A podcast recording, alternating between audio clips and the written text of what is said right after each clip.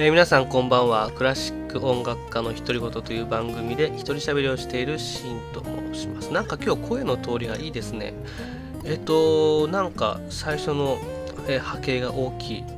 マイクの位置かな。でもあんま変わってないんだけど、えー、ということで今日もね喋っていこうと思います。えーと今日は、えー、新型コロナウイルス、え、ウイルスのワクチン第2回目の接種をしてきたところです、えー、文化芸術職域接種ということで、えー、文化芸術関係の、えー、仕事をしている人たちがですね、えーと、国立新美術館での、え接種ができるということで、えーと、予約を取って行ってきました、えーと、ワクチンをねいつ打とうかって考えてたんですけどえーと、1ヶ月前の9月頭に打ってちょうど今日しか空いてなくてですね僕のスケジュールも今日しか空いてなくてえー、あさってね、あの仕事でちょっと演奏会があるんですけど、えー、まあ、1日休めるのでね、とりあえず今日打っておこうと。で、今日を逃してしまうと、もう10月末まで、えー、空いてない、スケジュール的に空いてなくて、まいろいろ出入りもしていくので、移動も増えてくるのでね、あの打てるもんなら早めに打っとこうと思って、2回目に関しては。えっ、と、なんかすぐに打ちたいっていうわけでもないんですけど、まあ、とりあえず打てるうちに打っといた方がいいなっていうのがあるので、今日打ってきました。えっ、ー、と、副反応に関してはですね、まあ、えー、熱が、え、あります。熱があって、えまあでも熱が出てるぐらいかな。なので、このまま喋っていこうと思うんですけれども、えっ、と、第1回目は副反応なしだったんですね。で、2回目はやっぱ副反応出る人多いって聞いたので、もう本当に今日はすぐに帰ってきてですね、えさっきもちょっと休んでまして、えやることだけやって早く寝ようと、本当はね、この後いろいろ作業をしたいんですけど、えー、明日一日休みにしてるので明日しっかりね、えー、事務作業っていうのを進めていこうと思います。あの音楽家っていうのは楽器を演奏するとか音楽を教える以外にやることがたくさんあるんです。もう本当に事務作業っていう。もうねそれだけで一日終わってしまうような作業がたくさんあるんですけども明日一日かけて、えー、しっかりやっていこうと思います。ということで、えっ、ー、と、今日は何を喋ろうかというとですね、えっ、と、いくつか、えー、喋りたいことがあるんですけど、一つに、えーと、絞るっていうルールを決めてるので、えっ、と、今日は何を喋ろうかな。えっ、と、さっき思いついたんだけど忘れちゃったな。メモ帳。メモ帳に何て書いてあるああ。コロナワクチンって書いてあるな。なのでちょっと今日ワクチンの話しようかな。趣味の話。あ、趣味の話ですね。趣味の話しましょう。えー、ということで今日のお題は趣味でございます。皆さん趣味は何かありますか？えー、僕はね、あの、えー、釣りでしょ？それからドライブ、それからアロマテラピーが好きで、あと、あって電車も好きですね。電車は、えー、小田急推しです。小田急推し、あとは、えーと、英断地下鉄、東京メトロの前ですね。英断地下鉄推しですね。あとは、何が好きかな？えっ、ー、と、国鉄特急ってあの昔の赤とクリーム色の特急電車が好きなんですけど、まあでもね、趣味って言ってもそんなにガチではないんですけど、あの、もう好きなものは全部趣味ですって言ってる感じでやってます。電車の話をするとですね、えっ、ー、と、まあ僕移動が多いので、車や電車に乗っていくんですね。で、子供の頃に、大体男の子ってミニカーとプラレールに分かれるんですよ。ミニカーっていうのは自動車のおもちゃ。プラレールっていうのは電車のおもちゃ。で、僕はね、プラレールだったんですよね。で、プラレールと乗り物図鑑。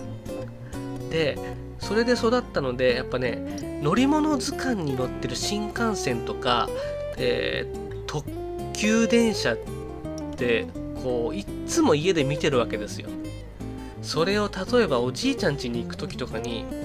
本物を見るわけですよあの絵本に載ってた電車が走ってくる。の感動っていうのがあってね子供の頃これが原体験でやっぱ電車が好きになりましたね、えー、上野駅13番ホームっていうあの夢が詰まったホームがあってですねここには昔、えー、薄暗い13番ホームには立ち食いそばがあってですねお蕎麦の匂いが、えーと、漂ってる地下ホームにですね、えー、乗り物図鑑に乗ってる新特急谷川新特急草津、えーと、L 特急浅間、えーと、今でいう新幹線の浅間号ですね。昔は L 特急在来線の特急だったんですけどもというね、この乗り物図鑑に乗っている電車がバンバン走ってくるんですよね。で、それに乗って、えっ、ー、と、まあ、おじいちゃん家に行くと。これがねこう非現実的な世界でしかもこのちょっと踏み込んだ話をすると普通の電車って扉が閉まってあの発車した感じがわかるんですよねちょっと揺れてでもこれね今でも覚えてるんですけどその特急の車両っていうのはね発車したかしないかわからないぐらいのスピードからゆっくりゆっくり走っていくんですよね。あれ何なんだろう？未だに不思議なんですけどそういうものがあったんですよ。でしかもいつもはロングシートって言って進行方向に対してじゃなくてホームに対して前を向いてるんですけども、えクロスシートって言って進行方向に向かって座るからそれも非現実的でですねこうゆっくりゆっくりこう走り出していく。でそしてえっ、ー、と鉄道唱歌っていうあのオルゴールのですねあの車内、えー、チャイムが鳴るんですよ。もうねこれが最高に今鉄道唱歌聞けないと思うんですけど今も電子音とかになってるのでオルゴールのね鉄道唱歌が流れてですねえっ、ー、と乗り物図鑑に乗ってる電車に乗るっていうのが、えー、好きでしたね。それが多分ね原体験で電車が好きなんでしょうね。でなので、えーと、僕は移動っていうのが全く苦じゃなくて今日もねワクチン接種をした後にえーと、美術館が乃木坂にあったので、えー、千代田線に乗って明治神宮前に行くんですよ。で副都心線で新宿に戻るって予定だったんですけど僕逆乗ってて気づかなくて。でいつまでたってもつかないからどこ行ってんだろうこれと思ったら反対行ってて。でまあまあいいやと思ってまあどうせ帰れるからいいやと思ってえっ、と国会議事堂前じゃないや霞が関で降りてじゃあ丸の内線でも乗るかっつって丸の内線に乗ってで丸の内線って今電車赤いんですよ。真っ赤なの。昔赤かったんですよ。丸の内線は地下鉄の中で一番おしゃれなデザインで赤い真っ赤な車体に白いラインそして、えー、銀か金のサインウェーブっていうこのうねうねしたやつが入ってますね。でそれが昭和の丸の内線なんですけどそれからあのステンレスの車両になってで今度新型車両になった時にまたあの赤い丸の内線が復活したんですね。あの赤い車体が入ってくるとね昔を思い出しますね。そして、えー、銀座線、えー、赤坂見附で銀座線と並ぶんですけどね。銀座線も今、えー、まだ黄色い電車、え昔はオレンジだったんですけど今その黄色いあのもっと昔のカラーになっててなんかその新しいレトロ感が、え最近はそういう地下鉄にもこうあっていいですね。こういうのが移動の楽しみなんですね。えっと、電車が好きな人にも乗り鉄とか撮り鉄とかあと音が好きとかいろいろある僕はあんまりこの辺よくわかんない、まあ、とりあえず電車が好きなんですけども、えー、まあ乗り過ごしたら好きな電車乗って帰ろうと思って、えー、丸の内線に乗って帰ってきました、えー、そんな感じでねあの電車が好きっていうのはなかなか移動の楽しみが増えるのでってもいいんじゃないですか。一回ね地方公演に行った時に岡山県で仕事だったんですよ。で瀬戸大橋渡ると四国に行くんですね。で僕は岡山のホテルでえ他のメンバーは四国の人たちだったので岡山でお疲れ様でしたって言ってえっ、とその後、え瀬戸大橋せっかくだから渡りましょうよって言って誘ってもらってで四国でうどんを食べたんですね。でその時にえーと、じゃああのまた岡山まで車で送りますって言ってもらったんですけど、あすいません、僕ちょっとここで降ろしてもらって、瀬戸大橋を電車で乗りたいですって言って、電車でまた帰ってきた。まあそういった楽しみもあるんですけど、あのいろんな電車が好きっていうのはあの仕事の移動が楽しくなるので、これおすすめです。えっ、ー、と、えっ、ー、と、小田急線はぜひロマンスカーに乗っ、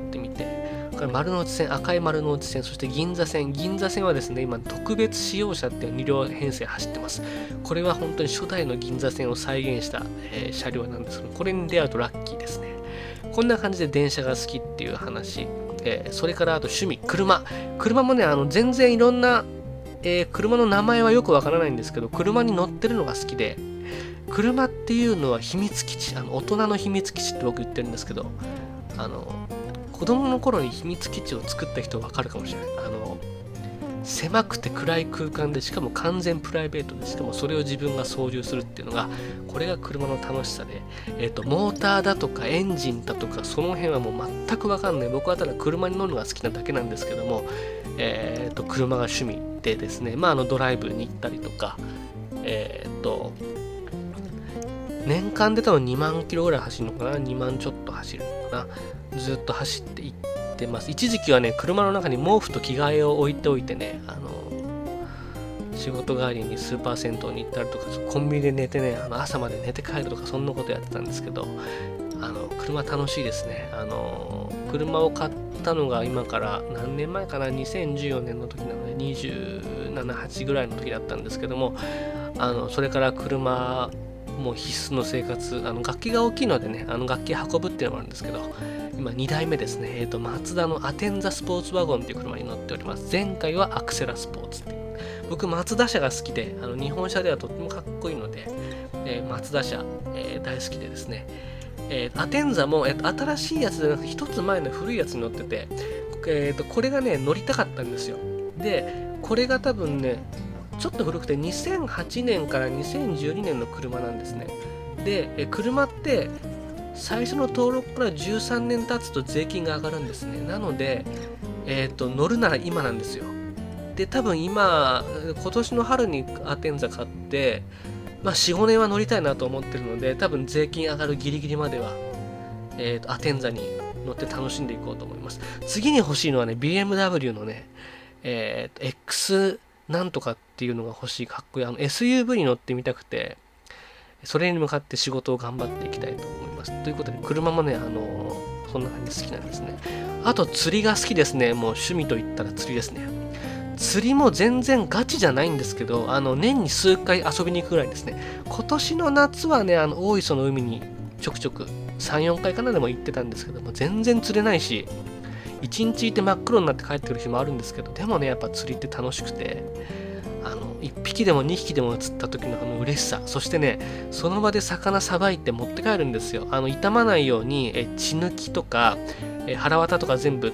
取ってでそのままクーラーボックスに入れてで持ってまたそれで釣りをしてで夕方家に帰ってそれで料理するって感じなんですけど釣りは楽しいですね。えっ、と、全然釣れる確率は少ないんですけど、僕なんか、本当に、で、まだあの初心者向けの道具とかで遊んでるんですけど、それでも楽しくてね、えー、また、緊急事態宣言が明けたので、えー、秋に行けるかなと思います。夏行きたかったんだけど、緊急事態宣言で大磯海閉まっちゃってたので、えっ、と、白ギスを釣って食べたいっていう夢があります。あとね、あの天ぷらにして、あとアジ釣りたいんですよね。アジを釣って、食卓に並べると。あとサバサバ釣りたいんだよな。本木の海とかでサバがいるんですけど。あのサバを釣ってね味噌煮でも塩焼きにでもして自分で釣ったサバを食べるっていうのはいいですね。なんか夢があっていいかなと。そんなことでえー、っと僕は釣りも好きですね。そしてあとアロマテラピー。アロマテラピーはもうこれ全然やってないな。えー、っと今からこれはもう7年ぐらい前の話かな。音楽家の肩書きにちょっと変わったものがあると面白いと思ってアロマテラピーに興味持った時があったんですよね。でちょっとせっかくだから資格取ってみようと思ってアロマテラピーアドバイザーっていう資格を1級2級取ってあ違うアロマテラピー検定だ。1級2級取って名刺に香りをつけてました。僕ゼラニウムの香りが好きですごく甘くて。えー、いい香りなんですけど、すごいこれがね、好評でね、名前を覚えてくれるんですよ。いい匂いがする名刺って言って覚えてもらって、自己紹介をするときとかに、あとは、えーと、指導先の中学生、高校生にね、連絡先を渡すときに、あの名刺がいい香りがするっていうと、すごくこれが好評だったので、あの今でもね、名刺に香り付けっていうのはしているところですね。アロマテラピーはもう全然やってないですけど、いいですね。やっぱいい香りというか、香りのある生活っていうのもいいですよね。もうね精油の種類も詳しくなくなっちゃってきたんですけど一時期はねいろいろあのちょっと今より今よりく、えー、詳しかったな。もう全然最近はやってないけどまた始めようかな。あの車の中もゼラニウムの香りにしたりとかねやってましたね。集中力が欲しい時はローズマリー。えっ、ー、とラベンダーと,、えーと、ティートリーっていう精油のみえー、ニキビとかに直接塗れるっていうのがあるんですがあのこれあの必ず使用上の注意を調べた上でやってみてください。えっ、ー、とアロマテラピーで何が面白かったかっていうのは声優のエピソードですね。えっ、ー、と若返りの水って言われてたなんだっけなこれ若返りの水なんかすごいファンタジーなエピソードがあったんですよ。若い王子様に恋をした年配の女性が若返りの水をその精油何かの植物から抽出したフローラルウォーター、まあ、化粧水みたいなものを使ってたらみるみる若くなってで恋に落ちたみたいな話があったんですそれからね、えーと、その水は若返りの水って言われるようになってたドラクエみたいなあのお話があったりとか精油一つ一つのエピソードがさっき話したティートリーっていうのがオーストラリアの方の湖の方。方にある葉っぱ、え草なんですけども、えっと、例えば傷ついた動物とかがその、え湖で、えっと、体の傷を癒したみたいなそんな話があったりとか結構ねファンタジーな話があって面白かったですねアロマテラピーは。ね、アロマテラピーは本当にその日常生活もつながるんですよねストレスに。あの香りが落ち着くとかあの自分の好きな香りを楽しむ。あとお風呂でやるといいですね。あのアロマバス全身浴と半身浴では使う精油の量が違うとかね使いすぎちゃうとあの具合が悪くなっちゃう気持ち悪くなっちゃうって副作用もあるので、えっと、アロマテラピーで遊ぶ時はあのそういった使用上の注意っていうのを知った上で、えーと、お楽しみいただくといいんじゃないかな。あとは、えーと、アロマっていうのと天然の精油ってのはちょっと違うとかね。あのエッセンシャルオイルっていうの100%あの天然のものを使うっていうのがですけどもそんなところをね勉強したりしていました。あとは趣味は何か今あるかな。自転車も好きですね。自転車も好きだけども全然乗ってないし、まあ、でもなんかいろんなことをこうちょっとずつあの楽しんでますね。なんかで別にそんなにガチ勢じゃないんですけども釣りも好きだしアロマも好きだしその車も好きだし電車も好きだしあと料理するのも好きだしあと本読むのも好きだしあと自転車乗るのも好きだしっていう感じで、えー、いろんなことをやってます。でなんか、えー、僕はこう仕事とプライベートが割と近いようなものなのでいろんな趣味をやっていくとそこから仕事につながることっていうのがあるんですね。例えば演奏会の MC の原稿を作る時っていうのは東京ディズニーランドのアナウンスがすごく参考になるしあと小田急ロマンスカーの車掌さんっていうのはすごくおもてなしの力が素晴らしくて、えーと、箱根への旅をとても盛り上げてくれるんですね。えーと、このロマンスカーは温泉情緒あふれる箱根の街へと向かいますとかね。あとは子供が、えーと、親子連れで乗ってた時にあのロマンスカーのおもちゃを持ってたらこう、えーと、膝を立てて子供目線でしゃがんで、えー、とその子に話しかけてね。あともうすぐ富士山が見えるからねとかそういう話をしたりとかね。あの小田急ロマンスカーの車掌さんっていうのは素晴らしいんですよね。もうそれも僕すごくファンでロマンスカの車掌さんのおもてなしやアナウンスを聞くのがすごく好きでした。一時期はあの VSE っていう白いロマンスカー、これ箱根観光に特化したロマンスカーでそういったサービスが行われて今はどうでしょう、えー、ちょっとわからないんですけれども、えーと箱根号に乗ってみるといいんじゃないかなと思います。あのね、新宿出た時にこのロマンスカーは温泉情緒あふれる箱根の街へと向かいますって言われたらこれテンション上がりますよね。僕町田で降りる予定だったんですけどこれこのまま行っちゃいたいなと思いますもんね。そう。ねそうやってねあの、まあ、エンターテイナーなんですよね。あのロマンスカーのきっと車掌さんとかも。なのでそういうのを聞いて自分がいいねボタンを押したいようなものっていうのをどんどんメモして自分の演奏会が、え、自分の演奏会であの司会の原稿を作ったりとかブログを書いたりする時に役立てていました。そんなことで趣味の話を今日は喋ってきたんですけどもまたこんな感じで一つお題を決めてその場でアドリブで話を展開させていくっていうことをやっていこうと思います。さあ演奏会の宣伝をし忘れました、えー、手帳を開いてみてください。えー、10月23日土曜日、ミューザ川崎シンフォニーホール JR 川崎駅から徒歩5分のところ、ラゾーナの帰りにも立ち寄れます。ルロットオーケストラザ・ミュージックパーティーボリューム6ハロウィンナイトというコンサートクラシック×ハロウィン1時間程度のコンサートですがお仕事帰りお出かけ帰りにお楽しみいただけたら嬉しいです、えチケットは Twitter の固定ツイートパスマーケットというオンラインチケットまたは、えークラシック音楽の独り言の、えー、Twitter アカウントなどからダイレクトメッセージをいただけたらご予約受けたまわります。ということで、えっ、ー、と、ちょっと今日は熱があるので早めに、えー、寝ようと思います。えー、明日しっかり休んで、あさっての本番をいい状態で迎えるように頑張っていきたいと思います。ということで、本日もこの辺でおしまいにしたいと思います。ご拝聴ありがとうございました。それではまた。